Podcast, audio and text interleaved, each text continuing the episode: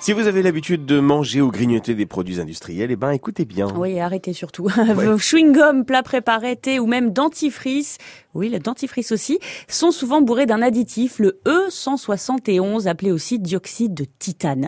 Il pourrait bientôt être interdit en France, cet additif. La décision appartient maintenant au ministère de l'économie, mais l'Agence nationale de la sécurité de l'alimentation a rendu son avis, Dominique Ezoué. Et dans cet avis, l'agence indique qu'on ne peut pas garantir que cet additif ne présente pas de danger.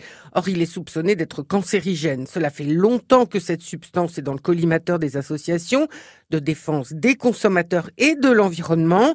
Cette poudre blanche, souvent faite de nanoparticules, est principalement utilisée comme colorant pour blanchir ou pour faire briller des produits alimentaires, mais pas seulement. Sur les étiquettes, on la retrouve sous l'appellation E171 ou encore TI02 dans le meilleur des cas, car sa présence n'est pas systématiquement indiquée sur les emballages. Alors où en trouve-t-on Selon l'association Agir pour l'environnement, il y en a dans les bonbons comme les Skittles ou les M&M's par exemple, les chewing-gums Fridan, Hollywood et Airwaves, les plats préparés, les pâtisseries de la marque Auchan, le chocolat, les thés et dans le dentifrice. Sur 408 dentifrices testés par l'association, dont 59 pour enfants, 271 en contenaient.